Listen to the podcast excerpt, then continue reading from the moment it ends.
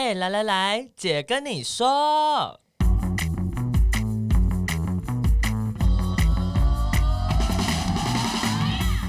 三个姐会跟大家聊聊国内外同志的大小事。戴好你的耳机，打开你的心，准备听起来。Hello，大家好，我们是彩虹平权大平台，我是心杰，我是伦伦，我是奶家。好了，今天要来跟大家聊一件非常重要的事情，每一个同志的生命中都会遇到的事，叫做看左边，看右边，来看我，姐要出柜了。今天的题目好长啊！哦，对啊，为什么一定要看左边看右边？想我那时候在想的时候，想说是一个过马路前要先就是看一下，要扶一下老人家。就 是注意有没有来车。对，今天是要聊出柜这件事情。其实我们之前常常就有聊到，但是出柜对同志实在是太重要了，而且他是一个异性恋朋友，嗯。大部分异性恋朋友不太会有的经验，对不对？嗯，因为你，我觉得身为异性恋，你可能很难会有一个跟自己如此切身相关的事件，是足以影响到你跟家人的关系。然后那个关系可能是你会被破破裂到直接赶出家门，遇到很多的风险的。对，嗯，所以。初恋那一集我没有稍微聊一点点，所以大家有兴趣也可以回去初恋那一集看一下、听一下这样。但是我们今天想要比较仔细的来跟大家分享出柜这一件事情。那我想要先问一下奶家跟伦伦，嗯，你们出柜了吗？Yes，有。嗯，定义一下出柜，定义一下出柜哦，看是呃，对我来说的话，就是跟别人去。呃，分享自己身为同志这件事情。是，然后嗯、呃，我觉得不同的身份有不同的阶段。比方说，我最早的一次先跟身旁的好朋友，嗯，然后再来才会是到家人，是对，然后、嗯、呃，再来才是职场。我的我的顺序是这样子，哦、对对对，嗯、好，那哪家呢？我好像也差不多，但因为我觉得我就是一个性别气质比较不是传统女性的状态，嗯，所以就是。呃，好像也很难隐藏，对，嗯，所以有的时候可能我也没有觉得我要来跟大家说，那可能就是新认识的，大家直接遇到你就会说你有女朋友吗之类，对，新认识的朋友就会立刻这样问。可是你不会有时候有有点反骨，想要想要说为什么我一定有女朋友？你怎么知道我没有男朋友？就通常被询问的时候会先愣住。对，欸，我我很好奇，因为通常男生的话，他们可能会问说。你是 gay 吗？那如果通常他们问女生的时候，他们会怎么问呢？就会说你有女朋友吗？哦，是你有女朋友吗？对哦，那真的不太一样哎。对啊，不会有人说你是拉吗？对，或者是 很难听哦，或者你是蕾丝边，听听起来都怪怪的。对啊，有人如果跟我说蕾丝边，我就会认真的纠正他。哦，真的，我就会说我们不叫自己蕾丝边，谢谢你。嗯，真的我没有听过，我几乎没有听过女同志叫自己蕾丝边。嗯嗯，比较少。对，那你有跟朋友、家人出柜吗？朋友就是蛮早就有，然后通常就是新认识的朋友也会直接就是预设 我是同志，Right. 对，就比较不会需要特别出柜，可能就会蛮自然的说、嗯、哦，我跟我女朋友或者什么的，嗯，对。然后家人的话就是一个比较复杂的过程，我想大家都是了，对，就是有被推回去柜子里面这样子，就是啊。就被推回去柜子里吧，不想出来。我想，我想奶家应该不是这个声音，不是，啊、那应该是你吧？对、啊，也是。他的声音应该是另外一种。对，所以要回去吧。好蠢，错误发言，这刻板印象，真的是错误发言。对，所以其实家人还在，应该说在过程中，对，在努力中，还在过程中。对，所以首先呢，有一些出柜的迷思。我们想要先帮大家破除。哦哦哦，对，那我也要说，我有我有出柜了，谢谢大家。你应该你应该已经没有柜子了。对啊，谢谢大家，我有出柜，我有出柜。We all know，你已经把你的柜子拆了，对，就是爆破胖这样，很赞很赞。但是没有哦，因为也不是所有人都认识我啊，就还是有很多刚认识的人嘛，嗯、所以那个嗯，还是其实，所以我就说这是。身为同志，你真的就是不管你再怎么样出柜的程度多广泛，就连我，嗯、我还是要。呃，有时候到现在还是要面对要出柜的状况，嗯，这样子，然后要想一下，这样子，就常常还是要想一下。其实我不是一个这么容易出柜的人，嗯、就对我来说，在私人生活出柜有一点困难。对，哦、等一下可以跟大家分享。好，那但是迷失是什么嘞？第一个。请问大家是不是常听到出柜一次就一劳永逸吗？No，No，that is impossible。那我想要问你们各自出柜了几次？好烂问题，很难算呢。谁数得出来？对啊，跟炮友一样很难算。那不是每个人都有这方面。对了，对了，可能你我不一样。就是因为。我们常常去演讲的时候，会有老师或是听众就会问说：“那你什么时候出柜的？”嗯嗯，我就都很想问他说：“呃，我我真的很难定义这件事情，因为出柜好像不是一个一次两次，比如说你去买一个东西，或是你去过哪里了没的、嗯、这样，就打个卡然后就出柜了。对对，没有那么简单。嗯、对啊，所以你们怎么你们会怎么回应这个迷思呢？这出过一次。就好了吗？他又不是打疫苗，小时候长过水痘的再也不会长之类的。对啊，所以应该是它是一个过程嘛，对不对？对，而且就是你每到一个你每到一个新的环境，或是你遇到一个新的人，比如说你国中毕业上高中，你遇到一群全新的人，或者是你换了一个工作，你从 A 公司到 B 公司，那你在 A 公司出柜过又怎样？就是对啊，对啊，你新的同事，或是你。或者是你搬家，你从一个社区，或是你从你原生家庭搬出来住，然后你面对你的邻居或者早餐店的阿姨。就是这都是全新的经验，每天都是新的练习。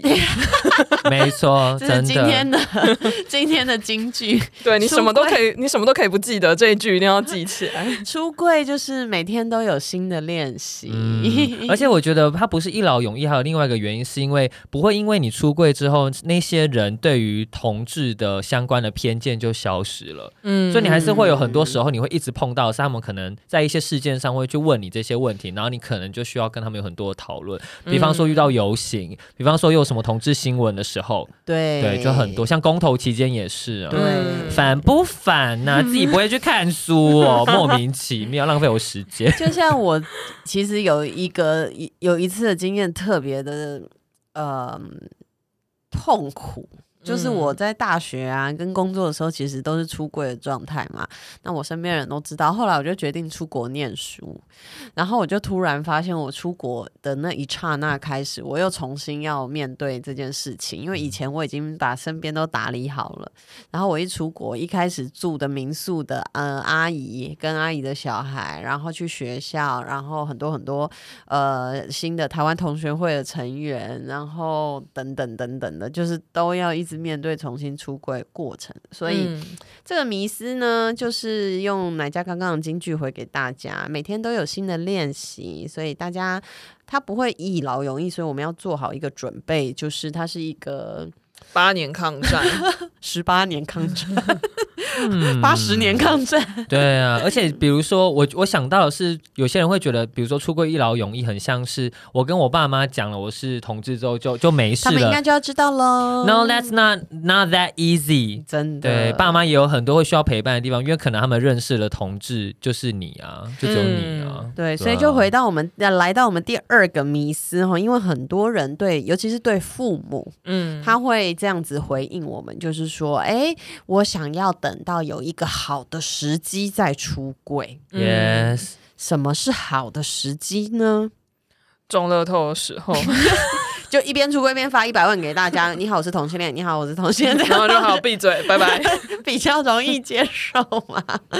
对啊，其实没有什么好的时机，对不对？嗯，我我觉得比较有的是你的身心状态已经调试到是你可以去面对，当你出柜之后，你会招来哪些？话语，然后你可以怎么应对的那个时候？对，我觉得就是你准备好。嗯，应该是应该是说你准备好你自己，对，而不是说你觉得外在条件会有一个好的时机。比方说什么风和日丽啊，爸妈心情很好，刚好聊到什么正面的同志话题，然后你觉得哦，that's the right timing，嗯，那不是像求婚一样，对对，没有。求婚也有可能失败啊，求婚要设计耶，求婚都设计了很久，它不会自动的出现，嗯，对，所以就像确实像哪哪家说的，就是你要。自己准备好，可是真的外在不会有一个条件是哦，他们就是自己慢慢都理解了，他们自己慢慢都到一个好的状态，然后你再决定来出轨，没有这种事情呢、啊。这一直都是回到我们第一题的结论，都是一个新的练习跟八十年抗战。对啊，你看世界过那么久，如果没有各种团体持续的去谈同志议题，我觉得这个社会也不会进步到是可以理解。同志也有相关的权利需要被保障啊。对，所以就是来到我们第三个迷思，就是哎，有一些人也会说，嗯，我平常也没有什么问题呀，啊，我虽然没有讲，但是也不没有人霸凌我，欺负我，嗯，我应该不用特别出轨吧？你们会怎么回应这个部分呢？哦，你你嗯，要比较比起的回应，还是比较正面的回应？都可以，都可以，各来一下来。哈，我就会回说，哦，那你可能就是没有什么社会责任感吧？身为一个同志，好情绪情绪勒索，怎么样？怎么样？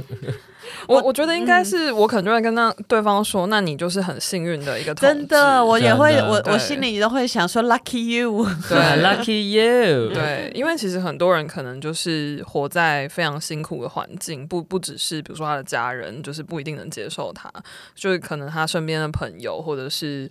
呃，工作的同事，对，或者是他自己可能都一直否定自己。那我觉得就是、嗯、就是作为一个同志，就是你看到有别人出柜，你也会觉得是一个希望。比如说我、嗯、像我们小时候，就是有出柜的名人很少。然后有一天，当你听到就是 Apple 的总裁就是 Tim Cook 也是一个 gay 的时候，你就会突然间觉得哇。人生充满希望，虽然我们不可能跟他一样有钱，你也可以当总裁，就是你不行。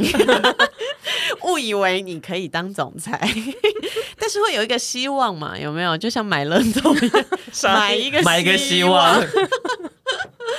就是有的时候，我们也可以给人家一点希望。老实说，嗯、那。嗯或者是说平常生活没什么问题，但老实说你，你你身边的人真的都有接受同志吗？你没出柜的时候，可能嗯，这个议题不一定会显现出来。对，嗯、而且其实，在公投时时时期，不不不不，公投时期的时候，其实也有聊到，就是如果我们跟身旁的人出柜的话，那身旁的人会比较有高的几率是会愿意进而支持同志相关的议题。嗯、那其实这个在推进任何跟同志相关的权益的时候，其实。非常的重要。对啊，就就是研究显示，如果你认识同志的话，你支持同志的比例会比你不认识同志的人是增加六成。嗯，对啊，比方说你的好友，然后你刚刚出柜，跟我跑去他面前跟他出柜，那个力道就有差啊。对啊，他又不认识你。对啊，你就跑去跟陌生人说：“嗨，你好，我是同性恋。” Who am I？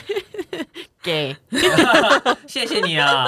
刚才穿一件衣服就是 gay，对啊，I am gay，那就是第四个迷思啊。嗯，应该大家都知道吧？很明显吧？特别去讲这件事，好奇怪哦。嗯、哼你会怎么回答呢？哪家先回答？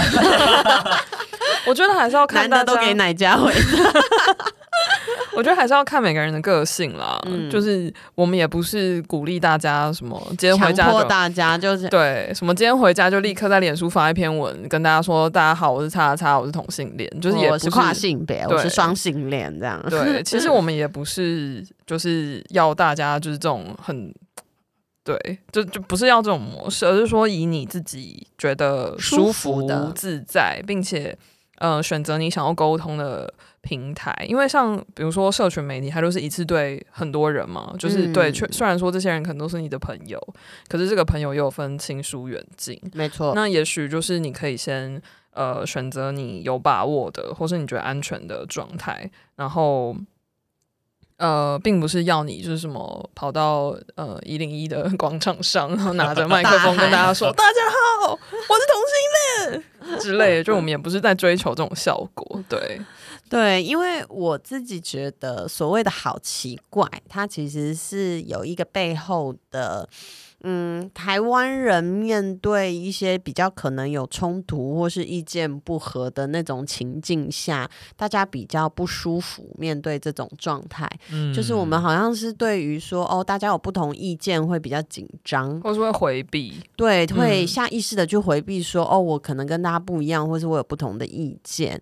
那所以那个好奇怪，其实背后是有一些嗯原因去影响的。对，你可能可以去想想看说，说哎那你觉得哪里奇怪？没错，没错。嗯，那你觉得奇怪的时候，你是不舒服吗？还是你是不太知道怎么应对呢？嗯，因为我觉得很多人会觉得，哦，我我在这个场合聊这个事好奇怪。其实我以前也会，以前我的异性恋朋友们在聊他们男朋友的时候，我会觉得我聊我的女朋友好奇怪，因为是一个不同的。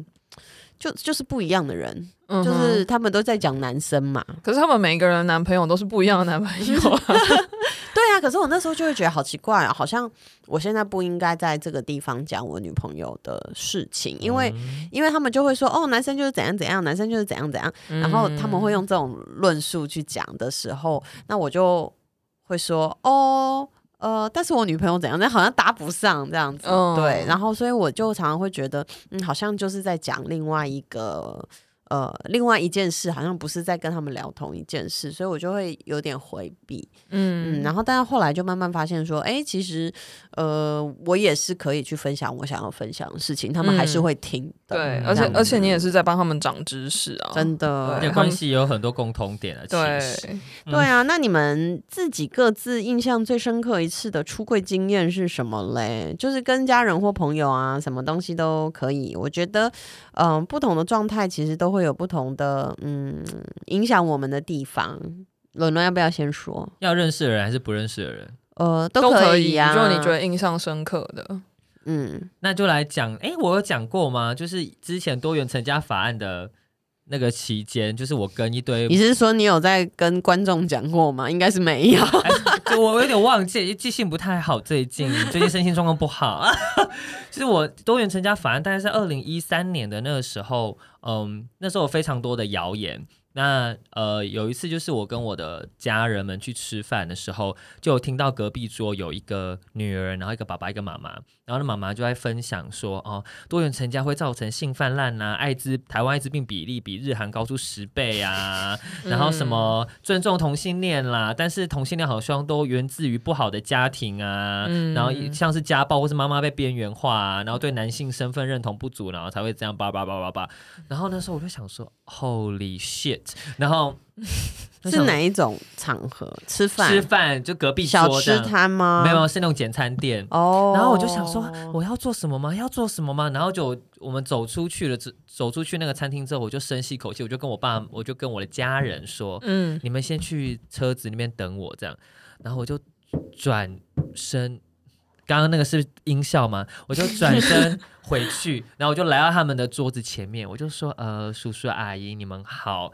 那很不好意思，我刚刚在旁边有听到你们的讲讲话，这样。然后我就说，其实我是一个同志。嗯、然后我就说，我是从小在一个我觉得很棒的家庭中长大，我并没有就是像你说的那样，对，我并没有怎么对男性身份认同不足等等的。然后你说我是男的。”然后我就说，对，那时候不会说我是妇女这种东西，我是有机女孩，这也不会讲，这也不会。我们来，各位朋友，什么场合要讲什么样的话？那那个地方就不能说我是有机女孩，对，不行。然后我就接着分享的是，我什么时候发现我自己喜欢同性别人，然后什么时候确定。嗯、然后我就跟他们说，就是我们占整个人口的十分之一，嗯，那其实我们可能就在你们的生活周遭。然后这是我第一次在这个场合讲这件事情，然后我我我觉得我觉得我们需要的是，就是让你们真实的看见我们都在你们旁边，然后需要真的在旁边啊，坐你隔壁桌。对，然后我然后我接着就讲性教育，我就说其实这个很多很多这些谣言。哎，等等，他们不会觉得怎么路边有一个人来给他们上课？他们下巴已经掉下来，对，他们想说 带一个同性恋在这边跟我讲话。他吃到一半要不要继续吃好？然后后来我就想说，一定要拉近距离。我觉得讲的是性教育为什么重要的原因，是因为我们不能够只让孩子透过 A 片去学习怎么样对待另一半。没错。嗯、然后反正我就全部的讲完之后，我就说，我觉得这现在有很多的各种的说法，我觉得你们。可以多听，可以多方参考。对对，我都说，但是但是我希望的是，你们可以听完之后做出一个你们认为对的价值判断。嗯，那我我不会去觉得说哪一边一定是对的，反正我就是把我这边的说法跟你们讲，这样。然后我就说，那很谢谢你们听我讲完。然后讲完之后，那个爸爸就说。欸、年轻人，我很支持你。然后那个阿姨就笑笑跟我说：“哈，谢谢你。”这样，然后结果那个女儿就用一种闪亮亮的表情看着我，这样。然后我就讲完之后，我就就是边走边发抖，就 PO 了这个。对啊，你皮皮穿哈，我记得那一天，我，我真的是吓烂。然后，但我那时候的结论就是，我觉得那个女儿一定是腐女。你救了一个腐女，没错，这没错。我觉得这是我最印象深刻的一件事情，就是我从来没有在。不认识的人面前，就是直接这样子出轨，而且是私人生活，不是像去演讲，对啊，因为演讲有赋予一个任务，没错，我就是来这边跟你们出轨。然后妈妈还说：“你怎么去那么久？”我 说：“没有没有了，我在找东西。”对，那哪家呢？印象最深刻的出轨经验，我印象最深刻的这个应该是对一个亲戚。然后是我的一个表姐，然后她就是呃，我我其实跟她没有很亲，因为她就是常年都在国外这样子。然后有一两年，她就是刚好有回台湾工作，然后我就有跟她吃饭。然后有一天，就是我们两个人就在吃饭，就是有点不知道灵光一闪还是干嘛。然后反正我就呃，他好像就在跟我聊他的感情生活，然后讲一讲讲一讲，他就问说：“那你呢？”然后我就犹豫了一下，然后我就说：“哦，我有一个女朋友。”哦，那时候你几岁？那时候我应该二三二四，哦，对，就是刚开刚出社会没多久。然后我那时候其实很害怕，因为我不知道他大你几岁，他大我十岁。哦，对。然后，所以那而且我其实跟他没有很亲，因为他就是常年都在国外这样，所以他对我来说就是有点遥远的姐姐。对，就是我不确定他的价值观，或是他身边的朋友有没有同志或什么，就是一个很不确定的状态。但我当下就是觉得，好，我要就是我不要呃说谎，就是我想要坦诚这样，我就说哦，我有一个女朋友。然后他的表情就是突然间，就是你就看到他有一个。喜悦吗？就是一个有点复杂的表情，他好像就是有一种，嗯、呃，有一盏灯突然被打开的感觉，嗯、他就很就是眼神就是发光的看着我，然后他就说天哪，然后他就说很谢谢我告诉他，哦、然后他就说，因为我们就是因为是亲戚嘛，所以就是他也完全可以知道，就是我们的亲戚那一群家人是什么样的人，然后是什么样的背景，然后他就说完全可以想象，就是过，他就说你好辛苦。你这二十几年来就是就是这样子生活在这个家庭里面，然后他就说你一定很孤单，然后我觉得很抱歉，就是呃，他就说他觉得他好像过去都没有机会，就是在我身边支持我或鼓励我，然后他觉得很可惜，然后他就说就是。呃，他很开心，我愿意告诉他。然后他说，在接下来的就是过程中，就是如果有亲戚或是什么，就是呃，讲到，到对对对，他就说他一定会就是站出来帮我说话。嗯、然后我就觉得天哪，就是原来就是呃，这个出柜是一个。力量这么强大的事，对，对，就你也不是只是那种、嗯、哦，我女朋友就怎样怎样啊，哦，怎样怎样，就不是这种，就是就是姐妹套的这种谈话，而是一个很巨大的力量，然后对方也就是很真诚的告诉你他有多么的为你高兴，或者是对于这个对话的机会是多么的珍惜。我觉得这个是一个很，就是我印象非常深刻的。那你觉得他在你的生命里面？这件事让你作为一个同志的，嗯，影响是什么？我觉得就是，我觉得可能对很多同志朋友来说，现在变成真情，真的真情指数。哎，玩比较年轻的人不知道真情指数是什么。好了，沈春华 live show。我觉得对很多同志朋友来说，跟同柴就是跟你的朋友、同学，就是出柜不是那么困难，但是好像跟家人、跟就是家族里的人是一个比较复杂的关系。对。然后我觉得这一次的出柜经验让我觉得，其实。嗯、呃，你不会知道哪里有你的盟盟友，或是，是或是你你没有说，你就不会知道有人在支持你。嗯，对，就算他是一个平常我们没有特别联络的一个表姐，然后，嗯、呃，你你不知道他就是在他日常生活中，比如说他被他爸妈问说啊，蔡你家到底有没有男朋友啊？嗯、他就是他其实是可以为你。做点事，或是为你说话，嗯，我觉得这是一个很感人的经验。嗯，对啊，其实出柜真的是一个，嗯，我觉得是当然都会比较 emotional，就是比较多情绪一点的事情，嗯，因为每每说出那一刻的时候，我觉得对很多的同志朋友来说，就甚至连我到现在。我都还是会紧张，嗯，我还是会紧张，所以有的时候我也不会出轨，我也不是一直路上遇到人就说你好，我同性恋这样子，我会先说我的名字，再说我是同性恋。哦，名名片上就有印的。但是有一个情况很有可能大家会觉得你是同性恋，就是你穿任何跟彩虹或是会支持婚姻平权相关的衣服的时候。哦，对啊，我很多异性恋朋友身上挂彩虹的东西，别人就觉得他们是同志。对，他说我不是啊。啊，我想支持不行吗？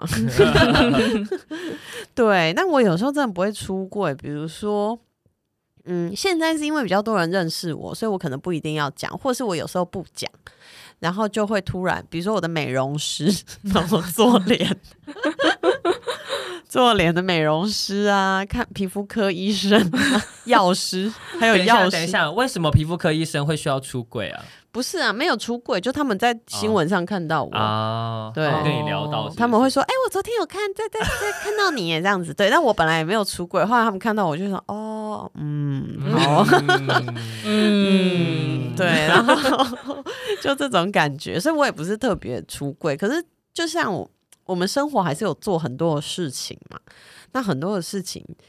其实我们也会遇到这个困难，就是想说啊，到底要不要出柜？因为其实人真的会一直面对到要不要出轨状况，比如说去上一些一个新的课程，嗯嗯，然后或者是说你去到一个新的认识朋友的场合，或者是我觉得特别是有些是那种一次性的哦事情，嗯，比如说你是固定要上这个班，你可能就会想说要不要跟大家讲。嗯，可是如果是那种一次性的东西。你真的会有时候不太知道那种社交场合，也是你去一次，你下一次可能不会遇到这些人，嗯，就会讲吗？你们？我觉得是看我的状况，就是我心情，或者是对于现场的评估，就是如果那个氛围我觉得可能可以的时候，我可能才会做。哦，嗯，比如说你如果去上一个太极拳的班，都是呃阿公阿妈。Impossible，是不会去上太极拳，或是我可能会在最后一堂课的时候才聊到。哦，我先先混熟一点，先混熟一点，对，这样子对。啊，哪家嘞？我觉得我就是像前面讲，我就是一个很难藏的人呢，因为我就是不符合传统女性的那个形象。哎，可是真的，我常常讲这个故事，很多人可能听过，就是苗博雅选举的时候，都还有选民要介绍儿子给他。哦，对 耶，很赞，很赞的。然后就想说，他他他儿子是 gay 吗？没有啦，开玩笑，走吧。对啊，所以你你你就哪家也还是会这样子嘛？就是就算是遇到年纪比较大的朋友，你觉得他们还是会呃知道吗？还是也好像大家会下意识回避这个问题，好像会回避这个问题。嗯、对，然后我觉得这可能也有性别上的差异，就是比如说，呃，我觉得很多长辈他们遇到呃比较妖娇逼的男性，他们会比较有戒心吗？或者是说那个防备的语气会比较明显。嗯、可是遇到一个比较阳刚的女生，他们好像就就会让你 pass，嗯，就是他们不会去提起。然后他们可能也不会拿就是哎有没有男朋友这种事情来开玩笑，嗯、就可能就是会忽略这个话题，然后就会把你当做是就是一个新认识的人，嗯，对，所以我觉得我觉得这个好像还好，但是呃有的时候也会遇到一些，我记得我曾经好像遇过，就是有点喝腔的男性长辈，可能就会问说啊有没有男朋友啊什么的，然后我可能就会乱回，我可能就会说啊。没有啊，那你有吗？我就是会，就是把那个球丢回去，让他觉得荒谬，这样就会赶快结束这个话题。对啊，我觉得可能是我，因为之前都是适婚年龄嘛，我特别容易被计程车司机问，或是洗头的。以前我就会随意洗头这样子，嗯、对，然后就洗头的助理就也会问说：“你有没有男朋友啊？”这样子，我以前都不会讲、欸。我跟很多人讲过，我其实。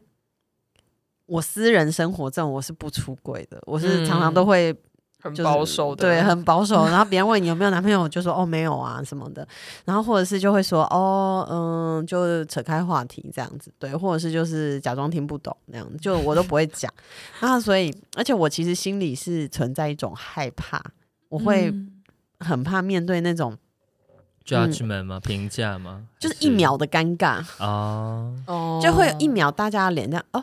哦哦，就这种感觉，我觉得我好怕那个感觉。我觉得还有个应对，如果你讲了之后他们尴尬的时候，你就说尴尬了吧，下次以后不要随便乱问别人这个问题哦。我觉得我私人的时候好像没有这么的机智，没有那么的活泼。对，我私人的时候比较严肃，你没有那么机智，还说怕了吧，怕了吧，小心了，就跟你说傻眼。